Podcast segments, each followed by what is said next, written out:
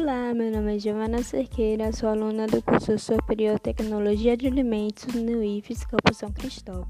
Falarei um pouco sobre os maiores frutos comestíveis do mundo, jaca. Tendo como nome mais conhecido jaca, poucos são os que sabem o nome científico, Artocarpus integrifolia, da família Moraceae.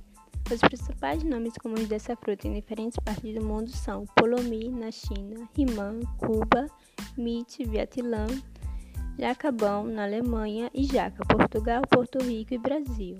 A jaca é uma das frutas cultivadas desde a pré-história. Curiosamente, o registro mais antigo é na Grécia Antiga, feita pelo discípulo de Aristóteles, Teofrasto. Por volta do século XII, a fruta chegou à América Central. No século XIII, ela foi introduzida no Brasil pelos portugueses.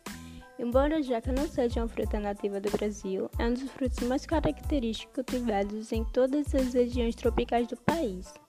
Seu período de safra é de janeiro a junho. A jaca é classificada em duas variedades de acordo com a consistência da polpa dos frutos.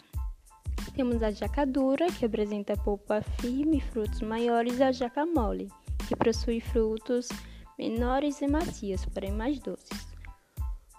É uma fruta rica em fibras. É rica também em cálcio, fósforo, ferro e vitaminas do complexo B, principalmente a vitamina B2, riboflavina e B5 niacina. Por ser uma fruta extremamente rica em açúcar, gordura e proteína, ela é consumida como substitutivo vegetariano para carne. Na Índia, sua polpa é fermentada e transformada no tipo de aguardente. Também pode ser transformada em doces e geleias caseiras. Suas sementes podem ser consumidas após assadas ou cozidas, possuindo sabor semelhante à castanha europeia. Medicinalmente, a semente de jaca é usada para fazer xarope para tosse. Por ser uma fruta rica em fibras, ela é indicada a pessoas com problemas intestinais. Seu consumo também é indicado a pacientes com anemia, diarreia e asma.